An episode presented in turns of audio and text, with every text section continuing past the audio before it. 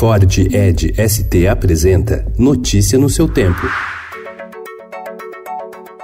Olá, sejam todos muito bem-vindos. Hoje é quinta-feira, dia 13 de junho de 2019. Eu sou o Cadu Cortês, ao meu lado Alessandra Romano. E estes são os principais destaques do jornal O Estado de São Paulo. O governo do presidente Jair Bolsonaro sofreu derrotas ontem na Câmara, no Senado e no STF. Às vésperas da entrega do relatório da reforma da Previdência, o deputado Samuel Moreira, do PSDB de São Paulo, retirou estados e municípios da proposta, reduzindo a economia prevista com a mudança nas regras de aposentadoria.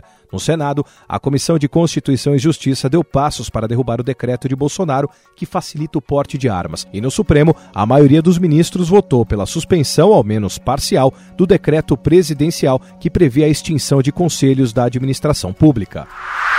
Celulares de pelo menos mais 10 autoridades ligadas às investigações da Lava Jato em quatro estados foram alvo de tentativa de invasão por hackers. Entre elas, o ex-procurador-geral Rodrigo Janot e a juíza Gabriela Hart, que substituiu Sérgio Moro em Curitiba. Ontem, um grupo de procuradores em aplicativo de mensagem foi invadido. Hacker aqui, avisou o invasor.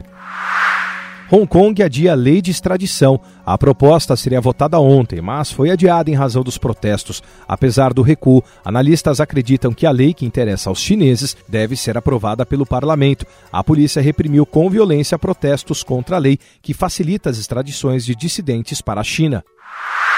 A empresa do filho de 18 anos de um engenheiro réu por fraudar licitações do Rodoanel Sul venceu concorrência de 342 milhões de reais do metrô de São Paulo.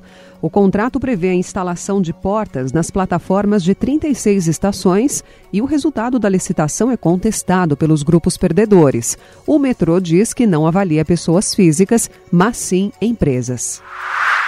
Planos de saúde sobem 382% em 18 anos.